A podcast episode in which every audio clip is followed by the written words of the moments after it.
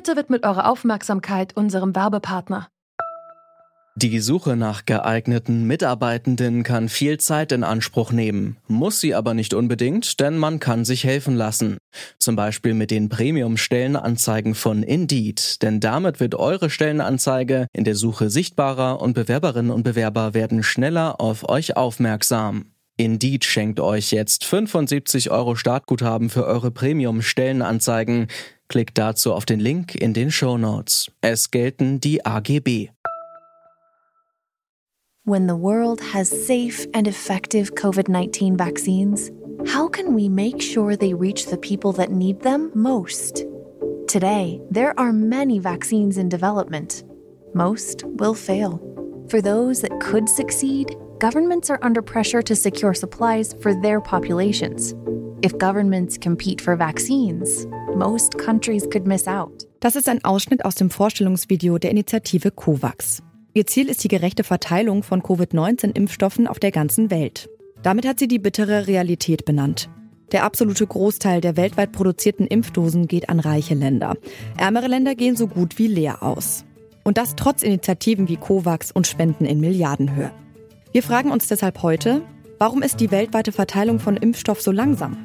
Es ist Freitag, der 13. August 2021. Mein Name ist Amelie Berbot. Hallo.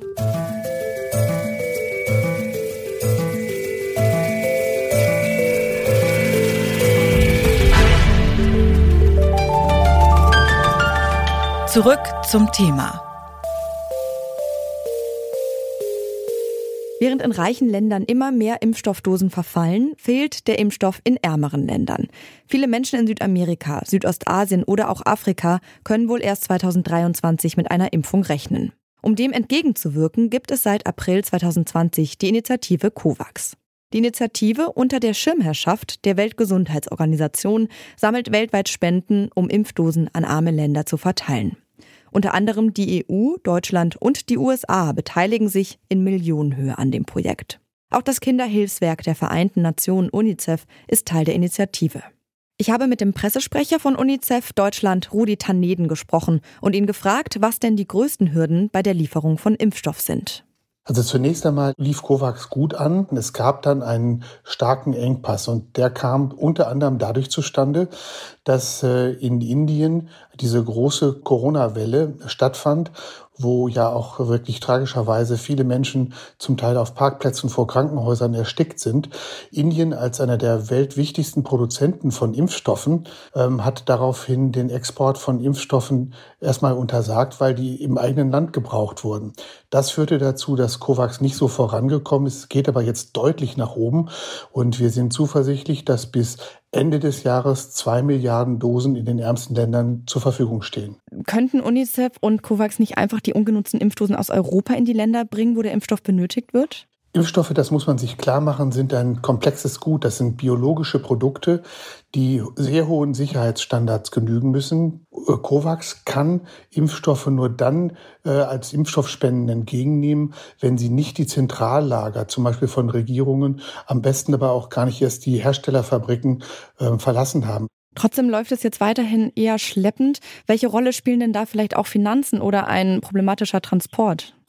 Also ein großes Problem ist äh, sicherlich, äh, dass wir hier diese komplexen Güter, Stichwort Kühlung, Kühlkette, aber auch Kühlprotokolle, ähm, Lagerung, aber auch Schulung von Gesundheitspersonal und letztendlich Transport in warmen Regionen, die sehr heiß sind, wo es schlechte Wegverbindungen gibt. Beispielsweise in Nepal wurden die mit Eseln äh, in Kühlboxen äh, in die Dörfer gebracht. Also das sind wirklich große Herausforderungen, dass die Zeit brauchen und oftmals Impfstoffe dann eben abgelaufen sind.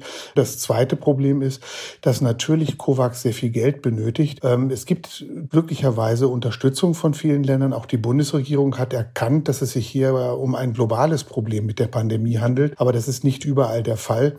Und es fehlen erhebliche Mittel Mittel, um das Ziel von COVAX auch zu erreichen. Was muss sich ändern, damit zukünftig auch Impfdosen in die Länder gebracht werden können, wo sie dringend benötigt werden? Also es geht nicht nur darum, dass jetzt mehr Impfstoffe dorthin bekommen, sondern dass wir insgesamt das Impftempo erhöhen.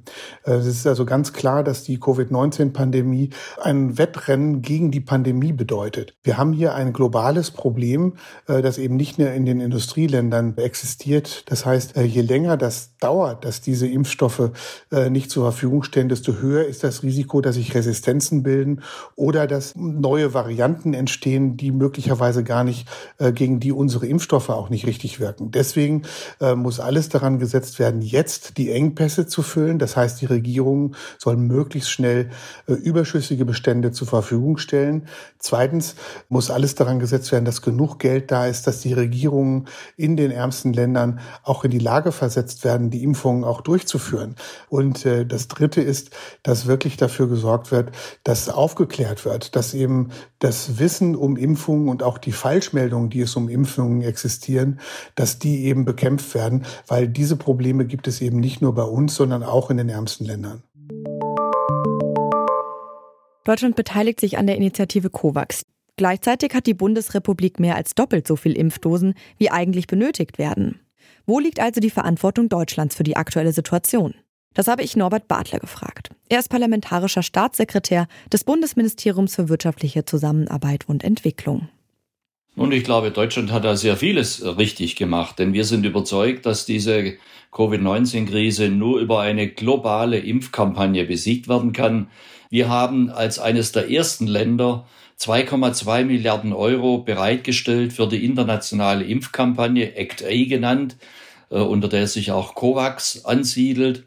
Wir sind damit der zweitgrößte Geber überhaupt äh, und waren sehr schnell bereit, auch Impfdosen abzugeben. Wir werden bis Ende des Jahres 30 Millionen Impfdosen abgeben.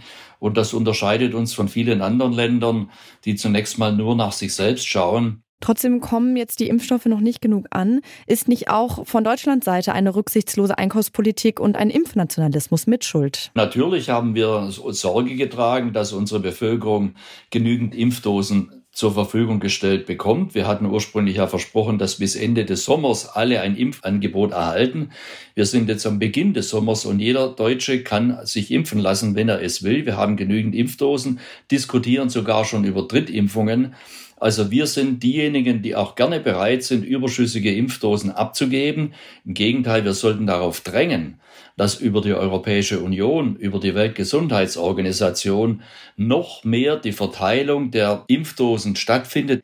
Während in vielen Ländern Impfdosen fehlen, bleiben hierzulande immer mehr ungenutzt liegen und verfallen. Warum kann man diese nicht einfach solchen Ländern zur Verfügung stellen? Ist das tatsächlich nur eine finanzielle Frage? Das ist eine finanzielle Frage einerseits und andererseits eine Frage der Bereitschaft. Es gibt da einige Länder, äh, die einen Ausfuhrstopp ähm, erlassen haben, die geben keine Impfdosen mehr außer Landes.